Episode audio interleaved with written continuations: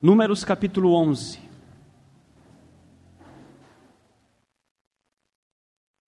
A leitura será dos versículos 10 ao versículo 15. Temos feito a exposição de números estamos aqui neste versículo, Números 11, versículo 10. Moisés acha pesado o seu cargo. Então Moisés ouviu chorar o povo por famílias, cada um à porta de sua tenda. E a ira do Senhor grandemente se acendeu, e pareceu mal aos olhos de Moisés. Disse Moisés ao Senhor: Por que me fizeste mal, ou por que fizeste mal ao teu servo? E por que não achei favor aos teus olhos, visto que puseste sobre mim a carga de todo este povo? Concebi eu, porventura, todo este povo? Dei-o eu à luz, para que me digas: leva-o ao teu colo, como a ama leva a criança que mama, à terra que, sob juramento, prometeste a teus pais, a seus pais? De onde teria eu carne para dar a todo este povo? pois chora diante de mim, dizendo: Dá-nos carne, que possamos comer. Eu sozinho não posso levar todo este povo, pois me é pesado demais. Se assim me tratas, mata-me de uma vez, eu te peço. Se tenho achado favor aos teus olhos, e não me deixes ver a minha miséria. Que a vida não é fácil, todos nós sabemos disto que há muita injustiça à nossa volta, que o mundo jaz no maligno, que o mundo colhe as consequências da queda, isso não é novidade para ninguém. No entanto, por mais que nós já, já saibamos disto, nós precisamos convir que eventualmente nos sentimos surpreendidos por situações que nos parecem, repito, eventualmente é, é, insuportáveis. Pensem na realidade de quem do dia para a noite perdeu o emprego, perdeu a saúde, perdeu um filho. É, nós reconhecemos que existem algumas pessoas, parece-nos, que foram escolhidas para que precisem lidar com situações aparentemente insuportáveis. E a pergunta é a seguinte: como não reclamar em tais ocasiões? Como não reclamar quando vivemos ou parecemos estar vivendo numa destas situações insuportáveis? É humanamente possível, é humanamente exigido de nós que nós não reclamemos toda a vida? À luz dessa passagem, onde temos tratado do assunto murmuração desde algumas semanas atrás, nós vamos ver que temos aqui sim dois princípios bíblicos que nos ajudarão a compreender que sim, não somente é possível não reclamar em situações aparentemente insuportáveis, como nos é um dever. E nós iremos ver aqui, à luz da palavra de Deus, à luz destes dois princípios, que temos sim motivos para então não reclamarmos em situação alguma. O primeiro deles, o primeiro princípio e o primeiro motivo nos aponta ao fato de que são os nossos apetites desenfreados que tornam-nos os miseráveis em situações de prosperidade, inclusive. O que eu quero dizer com isto é que as situações insuportáveis, frequentemente, não são situações insuportáveis. Nós temos a capacidade, dada a maldade do nosso coração, de desejarmos coisas de forma desenfreada. Nós temos a capacidade maliciosa, em decorrência da queda, de cobiçar cada vez mais, de querer cada vez mais.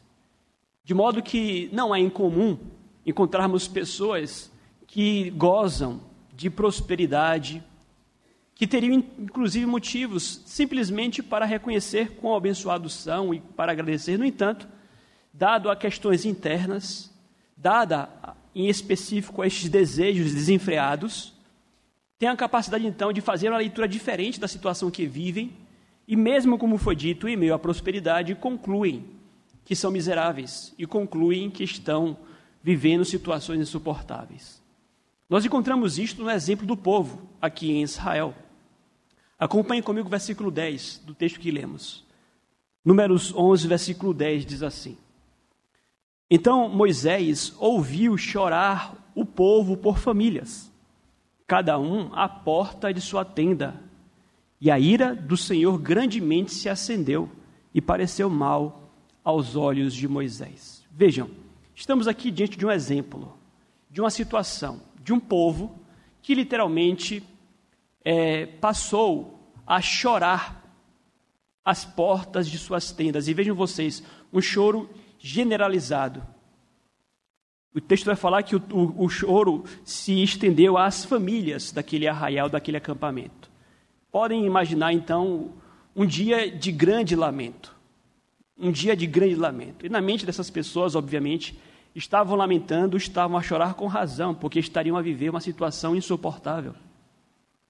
No entanto, quando nós fazemos a leitura da reação do Senhor àquele choro, nós logo percebemos que eles não estavam a viver numa situação insuportável. A ira de Deus tem a sua razão de ser. O descontentamento de Moisés também tem a sua razão de ser. Então vejam, eles pensavam estar vivendo numa situação insuportável. E nós vamos explicar aqui mais à frente que isso decorre, obviamente, da maldade deles, mas não estavam a viver. Então, vejam, se o nosso propósito aqui é encontrar motivos bíblicos para não reclamarmos, eis aqui o primeiro deles. Frequentemente, nós tornamos-nos miseráveis quando não somos miseráveis. Então, como foi dito? Como foi a lamentação do povo? O choro foi difundido, envolveu todas as famílias, um choro, aliás, desenvergonhado. Não se tratava aqui de um lamento velado, não, choravam publicamente, às portas de suas tendas. E o choro dava a entender que eles estavam ali a viver na extrema miséria. Eles não apenas choram e choram abertamente, como foi dito, desenvergonhadamente, mas eles sequer levam a Deus as suas pretensas necessidades. Não há aqui um apelo ao Senhor para que lhes ajude em suas necessidades, pelo contrário. Há este lamento, a este choro copioso e a reclamação feita a Moisés: Quem nos dará carne a comer? Quem nos dará carne a comer? Aqui é importante dizer o seguinte: Talvez os leitores modernos simpatizem, simpatizem com a queixa daqueles judeus, porque vocês podem pensar o seguinte: ah, pastor, eles estavam comendo maná todos os dias. Será que eles não estariam com razão aqui em pedir um pouco de carne? E veja, essa é a leitura que pode acontecer no coração do homem moderno. Mas se nós formos mais a fundo, nós vamos perceber que não era bem assim eram escravos, outrora escravos, recentemente eram escravos. Foram libertos da escravidão. Nós não sabemos o que é escravidão. Nós não sabemos o que é escravidão. Eles foram libertos de uma condição terrível e Deus fez tudo por eles. Deus lhes tratou, ou os tratou realmente, como, como filhos muito queridos e amados, porque tudo o que Deus poderia fazer por aqueles recém-escravos, Deus o fez dez pragas sobre o povo inimigo, dez pragas terríveis. O mar vermelho aberto, o exército inimigo morto, estão no deserto, mas de passagem, rumo à terra prometida. E Deus lhe dá o pão dos anjos, comida que caia do céu. Eles desfrutavam um milagre todas as manhãs. Eles não precisavam laborar, labutar, suar para conquistar o pão. Eles amanheciam, abriam as suas tendas e ali estava sob o chão a comida deles. E aliás, não é uma comida qualquer, maná. Sabor de mel, havia também um gosto de azeite algumas passagens, nós não sabemos, é misterioso. Mas o ponto é: Deus lhes deu tudo. E o comportamento deles, dirá Moisés, é completamente infantil, realmente. Crianças mimadas. Mas é para ilustrar o fato de que aquele choro copioso não condizia com a realidade em que viviam. E aliás, nós somos o tempo inteiro pressionados a que sempre nos condoamos com choro alheio. Sabe, se você, por exemplo, manifesta alguma raiva diante de alguém que está chorando, você é tido como impiedoso. Mas vejam, há choros que acontecem que são dignos de raiva. Há choros que estão acontecendo que, ao invés do consolo, são dignos de uma disciplina.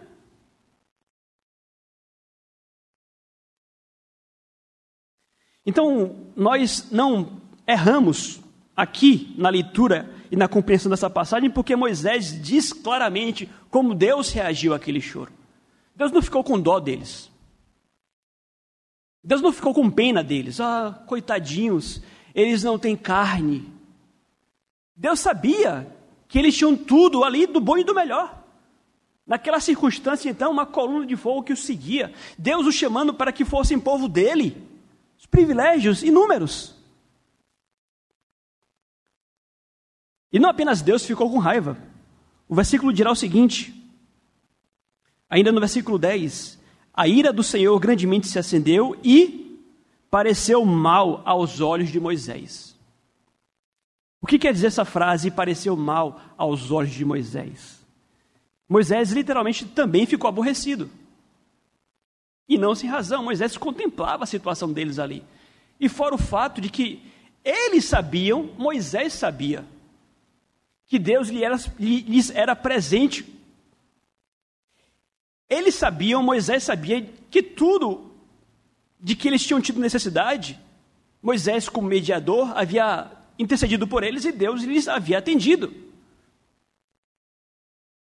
Moisés fica irritado também, incomodado com a ingratidão, aquele descontentamento sem fim daquele povo. E aliás, quando fazemos a leitura de Êxodo, de Números, fica claro que era um povo de dura serviço, uma geração dura realmente, diferente da geração de Josué, que entrou na terra prometida. Talvez nenhuma geração tenha sido objeto de tantos milagres como essa geração foi. Eles viram Deus ali claramente em seu poder entre eles. E pareceu mal aos olhos de Moisés. Queridos, o que, é que isso aqui nos ensina acerca de situações insuportáveis? Como foi dito, fica claro que os apetites desenfreados são a razão pelas quais homens tornam-se miseráveis, mesmo em meio à prosperidade. Então, vejam que se nós não fizermos a leitura correta, não da situação, mas do nosso coração, nós iremos viver como bêbados, que não conseguem discernir a realidade, embriagados, tomados literalmente pela nossa própria ganância, pela nossa própria cobiça. E se fizermos uma leitura honesta das nossas vidas, por mais difíceis que elas sejam, se cantarmos aquele hino que cantamos aqui no prelúdio, quantas muitas bênçãos dizem a quantas são, Será que conseguiríamos contá-las todas? Será que conseguiríamos contar todas as bênçãos? E, aliás, bastaria uma delas. Uma delas. O fato de que, pela graça em Cristo, todos os seus pecados foram perdoados. Ponto. Você pode perder um braço, uma perna, você pode ser consumido por um câncer, o seu filho pode morrer. Eu quero te lembrar que em Cristo todos os seus pecados foram perdoados passados, presentes, futuros. Um pecador miserável que merecia o inferno. Foi amado a ponto de Deus enviar o seu filho, santo, perfeito, amado do Pai, para carregar numa cruz, sendo ele justo como foi, a culpa pelos nossos pecados. Mas vejam o tamanho da nossa maldade, nós somos capazes de jogar fora esta bênção incalculável, este amor inexplicável e reclamar da vida. E fazendo-nos os miseráveis. Ah, mas eu sou, eu sou miserável mesmo. E aliás, vejam vocês que século 21, ano de 2023, a nossa cultura, a sociedade dos nossos dias é uma sociedade altamente mimada. Nós desfrutamos das consequências da revolução industrial. As nossas cidades, as nossas famílias são ricas. Pegue os pobres dos séculos passados, eram pobres mesmo. Não tinham o que comer. Hoje vivemos uma sociedade confortável, nós temos tudo. Mas nós nunca tivemos tantos relatos de depressão, de suicídio. Veja, é uma sociedade completamente rica. Repito, colhemos os frutos da Revolução Industrial. Nas piores das situações, ainda estamos confortáveis, nas piores das situações, comparada a eras passadas. Mas é incrível como em nossa sociedade, homens e mulheres são completamente vitimizados, são crianças e fazem bico. Isso nos lembra essa sociedade aqui dos tempos de Moisés também. Então, tomando esse princípio, em termos práticos, então, o que é que nós deveríamos fazer, queridos? Vejam, que nós não nos deixemos amoldar pela nossa era. Não, vos conformeis com, esta, com este século, mas transformai-vos pela renovação da vossa mente. Isto implica dizer fazer a leitura correta da história, correta dos nossos corações e refrear. E refrear os nossos apetites. Pare de reclamar. Você não tem motivo algum para reclamar de nada, porque você tem tudo. Você tem motivos o suficiente para, até o final da sua vida, calar-se para sempre em termos de reclamação e abrir a sua boca apenas e somente para louvar ao Senhor. Pare de desejar o que você não tem. Refreie-se. Nós devemos refrear as nossas paixões excessivas, portanto. É por isso que é tão importante nós lavarmos as nossas mentes e os corações com a palavra de Deus todos os dias, porque nós esquecemos disto. Como é importante que vocês tenham vindo hoje para o culto para ouvir uma palavra como esta, o culto dominical. Então, nós esquecemos disto aqui, mas dia após dia nós temos que lavar nosso coração contra as nossas insatisfações pecaminosas. E aí vamos parar de reclamar. Vamos parar de enxergar o meio, a metade do copo vazia e vamos enxergar a metade do copo cheia. E vamos viver felizes e contentes para a glória de Deus. Ontem, na classe para catecúmenos, aqui à noite, algum aluno fez uma pergunta bem interessante.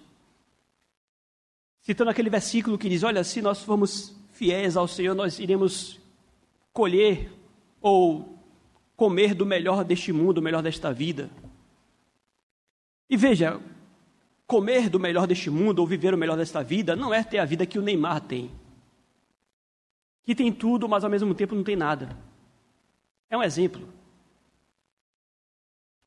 Sabe, você, se for honesto, vai perceber que você já tem tudo. E nós somos abençoados na medida em que andamos na linha. Somos abençoados em nossa obediência ao Senhor. Nós somos abençoados de diversas formas. Olhe para a sua vida, para a sua família, para a sua igreja. E se faltar alguma coisa, ainda assim, você tem tudo.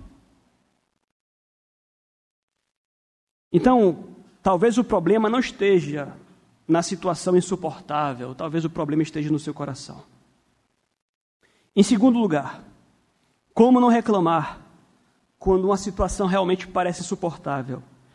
Nós temos que entender também, em segundo lugar, que mesmo em situações extremas, e nós reconhecemos que irá existir situações mais difíceis, mesmo em tais situações, Deus sempre dá graça suficiente para todas as grandes necessidades e responsabilidades dos seus servos.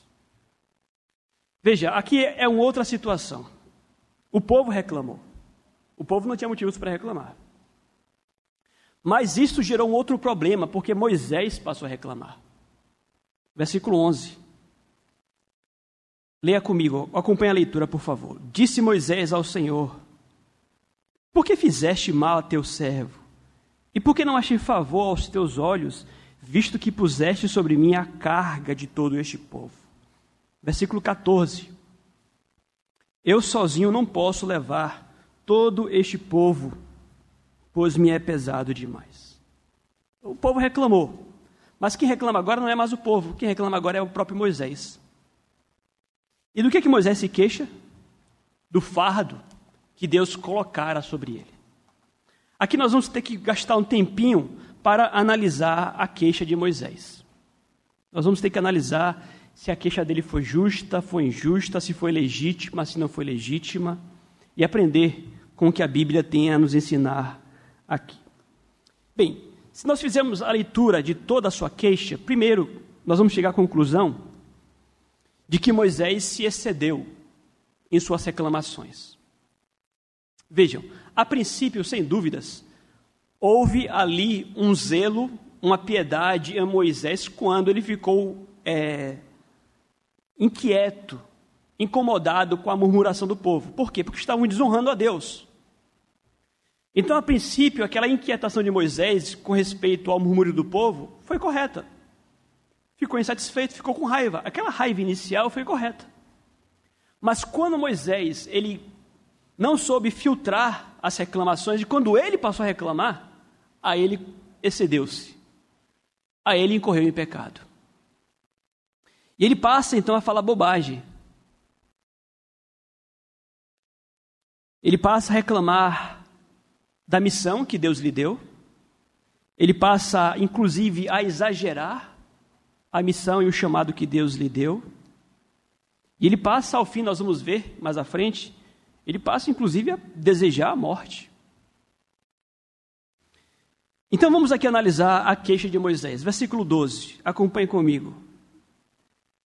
Concebi eu, porventura, todo este povo, dei-o a luz, deu eu, dei-o eu a luz, para que me digas, leva-o ao teu colo, como ama, leva a criança que mama. A terra que sob juramento prometeste a, a seus pais, vamos pausar aqui. Quais erros né, Moisés comete aqui? Primeiro, Moisés ele subestima a honra que Deus lhe havia conferido. Eu sei que ele tem motivos aqui para estar irritado com aquele povo, mas se Moisés fosse honesto, neste momento, ele iria entender que, por mais difícil que fosse a sua missão, por mais pesadas que fossem as suas responsabilidades, ele foi um escolhido de Deus para, naquela situação, ser o redentor do seu povo. Foi ele que foi usado por Deus com poder e graça para libertar um povo da escravidão para redimi-los da escravidão do Egito. Então, se Moisés ele tivesse aqui a frieza e a fé necessária para analisar a situação, ele ia perceber que, por mais difícil que fosse, ele gozava de uma honra muito especial. E, aliás, nós sabemos que Deus falava com Moisés face a face. Moisés foi usado por Deus como poucos o foram, aliás. Fora, obviamente, o Senhor Jesus Cristo, talvez nós não consigamos pensar no nome de um outro homem que tenha tido tanta intimidade com Deus quanto Moisés o teve. Então agora ele passou a reclamar disto. Agora ele passa a desprezar o privilégio que Deus lhe dá de ser ele o líder de um povo e ter ele aquela intimidade que ele teve com o próprio Deus. Deus lhe deu um presente maravilhoso. E aqui, obviamente, já há uma palavra aos líderes, pastores, líderes de departamentos. Queridos, a liderança, obviamente, traz consigo responsabilidades. E, é, e, frequentemente, em meio às nossas responsabilidades, nós somos tentados a reclamar, porque o povo reclama.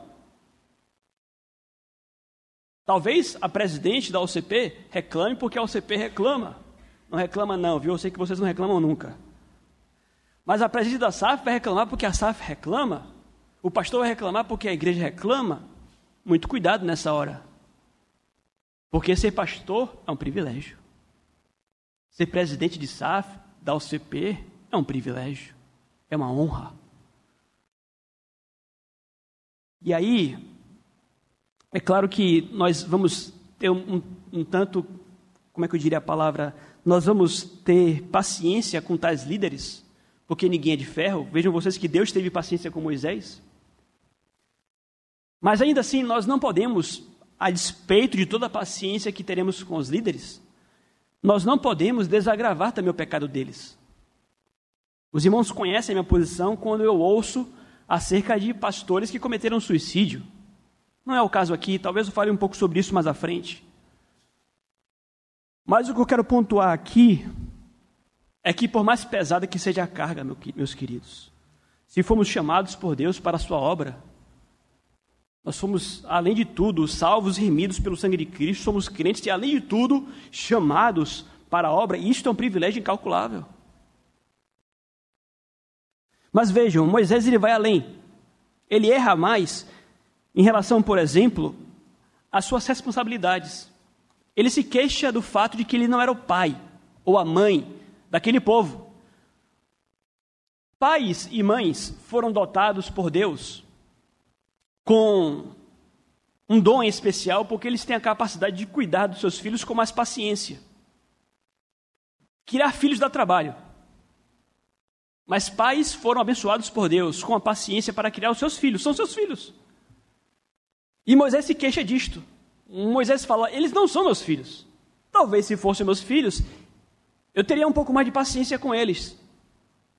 Mas qual foi o grande problema aqui? Deus chamou Moisés para que Moisés fosse, sim, pai deles.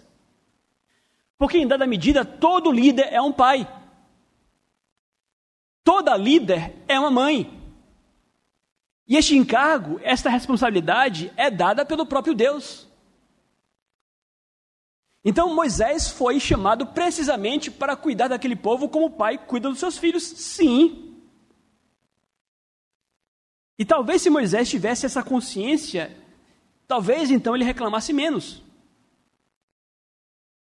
E aliás, estamos aqui a encerrar um ano, começar um outro.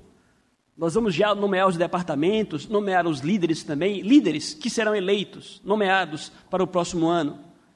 Enxerguem seus liderados ou tentem enxergar seus liderados como seus filhos. Presidentes de SAF como suas filhas. Vamos tratar a OCP como nossos filhos.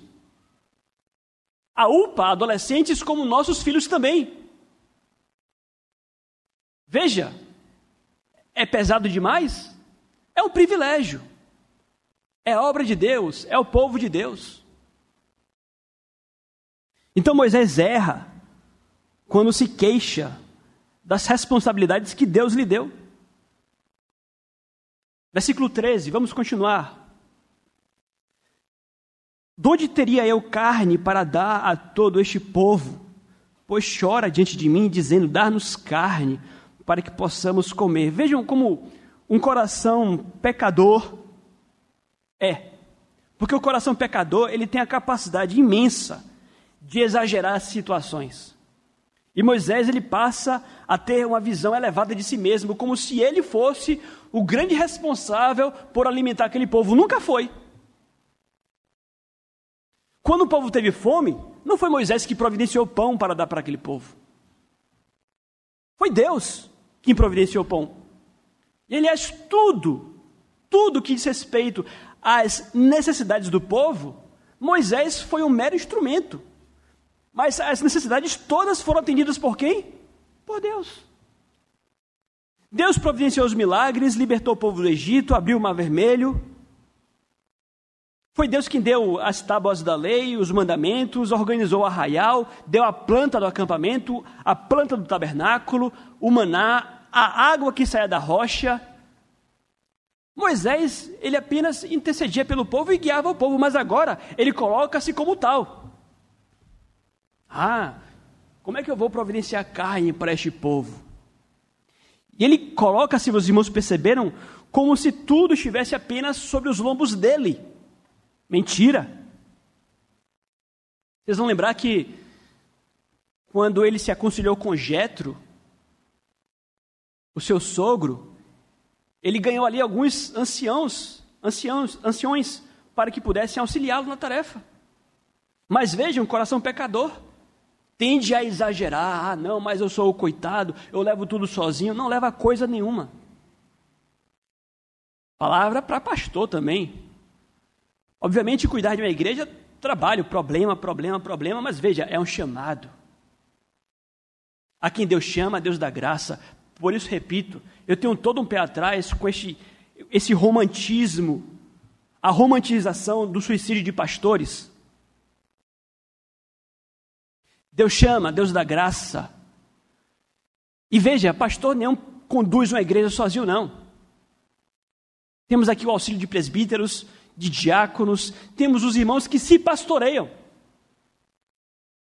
E é assim, e sempre foi assim, e sempre será. Mas, dada a nossa maldade, a nossa tendência qual é? Ah, não, mas eu estou aqui encurralado, eu, eu não tenho alternativa, eu tenho que reclamar. Nós aprendemos aqui com as reclamações de Moisés. Moisés erra, inclusive, em relação à sua visão da graça de Deus. Moisés, ele não consegue compreender que de fato era um povo muito numeroso, mas toda a vida quem pastoreou aquele povo foi o próprio Deus através da sua graça. Moisés ele parece que fica cego para a graça de Deus a ponto de fazer uma pergunta boba como essa: quem nos dará carne a comer? Quem foi que deu maná?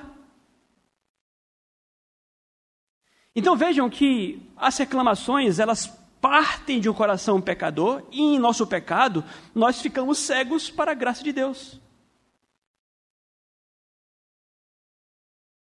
Ou seja, Moisés ele faz pouco caso aqui da graça de Deus. Eu não posso. Isso aqui nos lembra inclusive o Moisés lá no início. Quando Deus o chamou, ele falou: Mas, Senhor, eu não posso, eu sou um homem de, de língua pesada, eu não sei falar. E Deus pergunta: Quem foi que criou a boca? Quem foi que formou a língua? Então, aqui é importante que nós compreendamos, meus queridos, que Deus nos chama e Deus nos coloca em situações realmente, do ponto de vista humano, complicadas, mas Ele nos chama não para que nós vençamos essas situações complicadas na base das nossas capacidades ou da nossa força. Ele nos chama para que nós confiemos totalmente, absolutamente na graça do Senhor. E se você tiver essa compreensão, você vai perceber que nunca haverá ocasião para você reclamar. Aliás, a própria experiência de Moisés, o, o, o simples fato de ter Moisés ter sido Moisés assistido em tudo até então pela graça de Deus, isto era o suficiente para ele nunca encontrar ocasião para reclamar.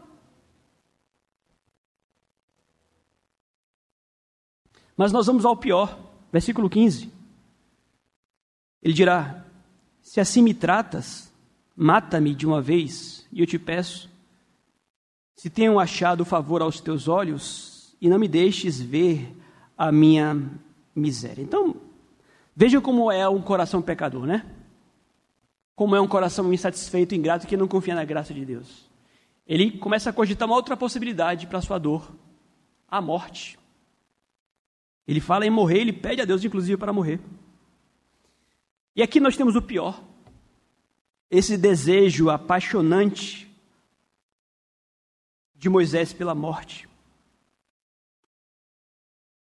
Aí você se pergunta: esse aqui é Moisés mesmo? O mais manso, homem sobre a terra, conforme nós lemos aqui no Pentateuco? Queridos, esse desejo de Moisés pela morte é um pecado. Como foi dito, é uma desonra a Deus que o comissionou para algo tão nobre. Ele perdeu a perspectiva correta, deixando de olhar para o Senhor. É claro como já foi dito aqui, que, por pior que seja o pecado, e é um pecado grave mesmo, se tratando de um grande servo de Deus, é um lapso, nós olhamos para situações como essas com paciência também.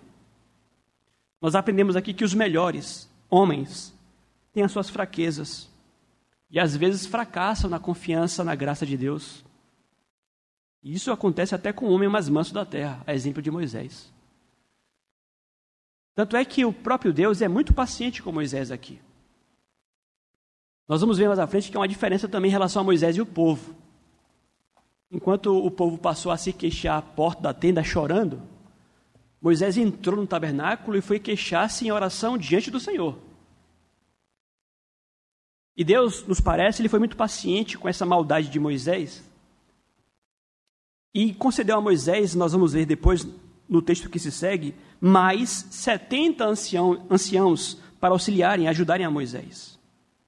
Ou seja, nós não devemos ser tão severos em nossas censuras em relação a esses grandes homens de Deus. São homens. Devemos orar para que não incorramos nos mesmos riscos e pecados, é bem verdade. Uma outra lição que fica claro aqui também, queridos, tem relação com o que nós já pregamos há algumas semanas. Vejam vocês como o murmúrio, a reclamação possui um efeito contagiante, a ponto de contagiar o grande Moisés, a ponto de, de contagiar os grandes servos de Deus. Moisés ele poderia passar desta aqui sem reclamar. Ele poderia passar desta aqui sem reclamar. Ele poderia passar desta aqui louvando ao Senhor por ser quem ele era, pela graça de Deus. Mas reclamou e reclamou muito, contaminado pela murmuração do seu próprio povo. E fica a lição para a gente: poucas coisas desanimam mais os servos de Deus, os líderes inclusive, que pessoas criticando injustamente, reclamando das bênçãos do Senhor. É duro, saibam vocês que estão liderados. Vejam que não estamos aqui isentando de culpa aos líderes, não. Mas fica a lição. É extremamente desanimador quando os liderados não fazem outra coisa senão reclamar. É pesado. E é por isso que o autor aos Hebreus dirá: olha, obedeçam os vossos guias. Obedeçam os vossos guias, para que eles possam fazer o que cumprem a eles com prazer, com alegria. Há alguns líderes que têm uma mão, uma mão não, com a palavra um abacaxi pela frente. Tem que conduzir liderados que são difíceis. É mais difícil mesmo. Não é razão para reclamação. Mas Moisés foi contaminado por aquelas reclamações. No entanto, como foi dito, há algo de positivo aqui. Moisés, ele entrou na tenda e foi reclamar junto ao próprio Deus. Vejam, para concluir, a pergunta foi: como não reclamar quando a situação parece insuportável? E a verdade bíblica que esse texto revela é a seguinte: vejam, não há situação tão difícil que seja em suas necessidades, em suas responsabilidades, que Deus lá do céu não conceda aos seus servos toda a graça suficiente para que você não apenas possa suportar, mas, para que você vá adiante, dê conta do recado, faça o que tem que fazer e continue fazendo, louvando, reconhecendo que vem de Deus. Às vezes nós paramos para pensar assim, naquela pessoa que você sabe está vivendo um drama terrível, uma situação periclitante. Eu creio que para estas pessoas, em situações mais difíceis, Deus concede uma graça especial.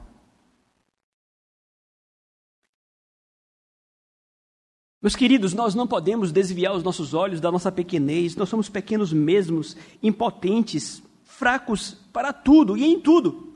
E se tivermos essa visão de que somos pequenos, impotentes e fracos, nós vamos nos agarrar apenas ao poder que vem de Deus, na graça do Senhor.